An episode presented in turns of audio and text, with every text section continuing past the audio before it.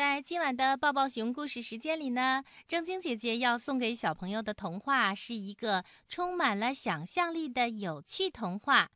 这是一个会走路的丸子小弟，你们听。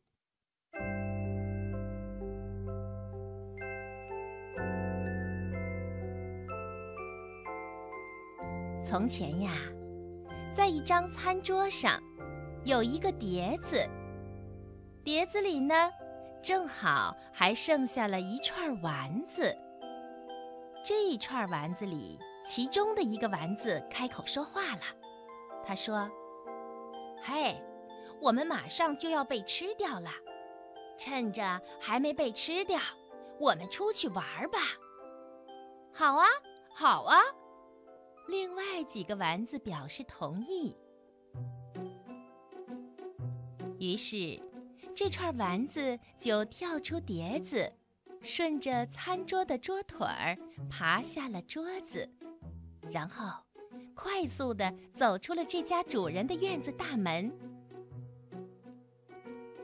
趴在院墙上的猫咪问：“咦，这不是丸子小弟吗？你们去哪里呀？”“哦，猫先生，啊，我们出去玩一会儿。”路上可要小心呀！知道啦，谢谢猫先生。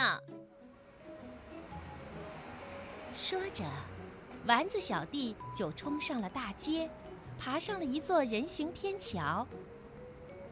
几个丸子站在天桥上，开心地叫起来：“哇，外边的世界真快乐呀！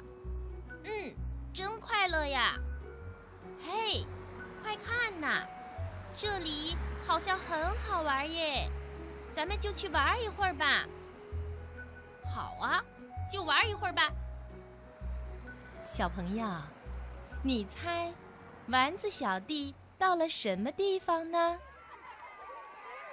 对，丸子小弟到了小朋友们喜欢的儿童游乐园，看见。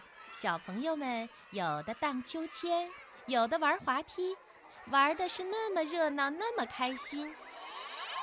丸子小弟也迅速地爬上了一架滑梯。啊，丸子，是丸子耶！丸子爬上来啦！游乐园里的孩子们吃了一惊。丸子小弟从滑梯上叽里咕噜地滚了下来。丸子小弟叫了起来。热心的小朋友们说：“嗯，我们把你们送到上面去吧。”谢谢，谢谢啦！就这样，丸子小弟在滑梯上滚了一遍又一遍，太好玩啦！嗯，这个游戏真是太好玩了。接着。他们又和孩子们在攀登架上玩起了捉迷藏。丸子小弟嗖的一下跳到了下边孩子的头上，抓到你啦！丸子小弟开心地叫起来。游乐园里的小朋友们都被丸子小弟吸引住了。瞧啊，这个丸子小弟好会玩捉迷藏哎！厉害，好厉害呀！然后，丸子小弟钻进了游乐园的隧道里，孩子们也追了上来。咦，为什么这条隧道比平时我们玩的要长呢？是啊，它会通到哪里去呢？孩子们觉得很奇怪。他们紧紧地跟在丸子小弟的后面，走着走着，大家就都钻出了隧道。咦，怎么回事？哈哈，瞧啊，我们变小啦！在这里聚集着好多丸子小弟的伙伴，有红色的肉丸子。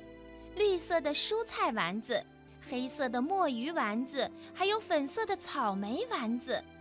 于是啊，变小的孩子们和丸子小弟们，大家一起玩起了捉迷藏。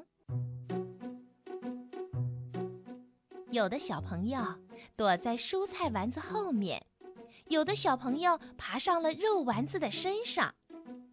接着，大家又玩起了丸子电车游戏，就是一串串的丸子连接起来，小朋友们坐在丸子车厢上，砰嚓砰嚓砰嚓砰嚓，丸子电车开过了大桥，砰嚓砰嚓砰嚓。不好，前头有一只大伏妖怪正在呼呼大睡。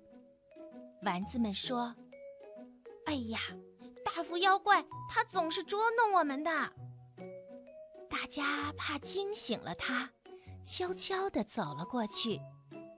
嘘，嘘，千万别惊醒了他呀！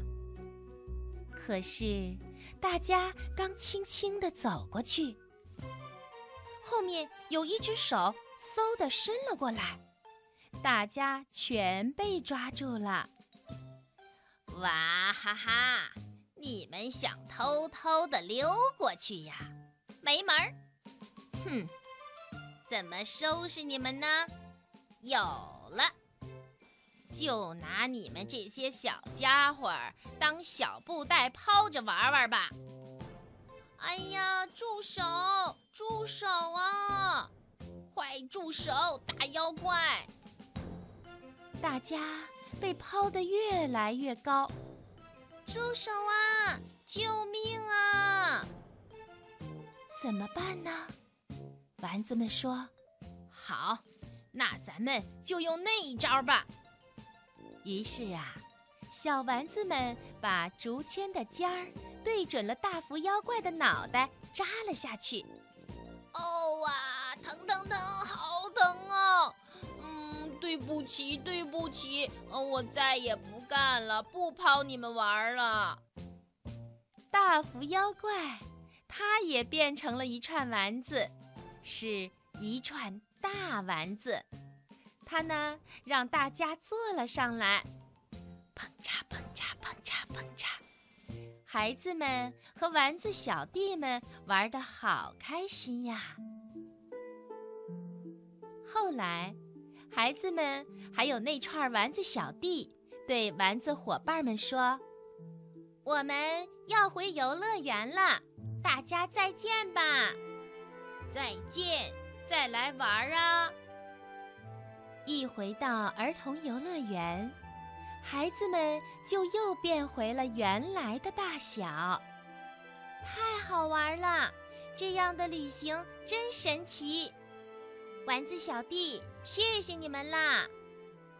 于是啊，丸子小弟再次上路了，路上小心呀！再见，丸子小弟，再见，下次。我们还来这里找你们玩儿。